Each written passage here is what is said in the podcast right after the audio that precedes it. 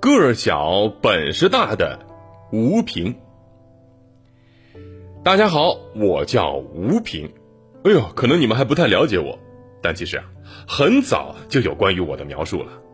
宋朝末年的大臣文天祥写的一首《过零丁洋》里面那句著名的“山河破碎风飘絮，身世浮沉雨打萍”，这句话的意思就是说，大宋的江山支离破碎，就好像那被风吹散的柳絮；自己的一生时起时伏，就好像水中雨打的浮萍。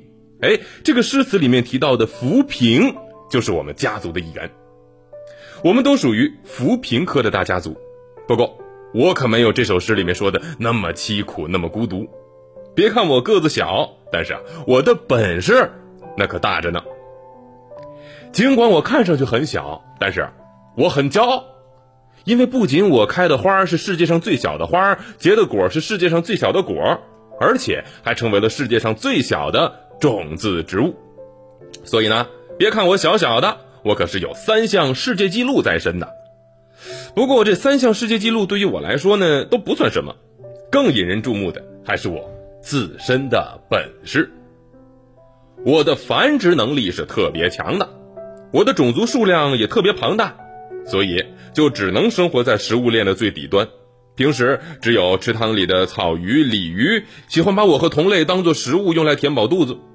不过。早在一九六一年，上海水产学院就测量出了我身体里面的粗蛋白的含量高达百分之四十五点八，达到了一般谷物的三到六倍，是土豆里面的蛋白含量的十一到二十三倍。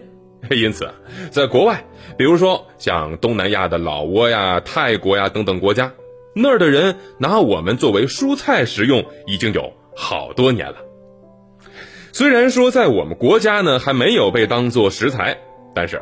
我也有被用作其他的用途，比如说治理水污染，因为水体富营养化导致的蓝藻水华是近年来的一个让科学家们头疼的问题。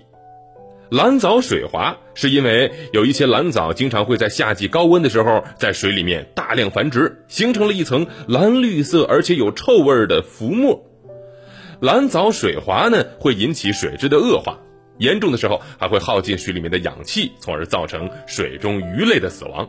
因此，科学家们就必须想出办法阻止蓝藻大量的繁殖。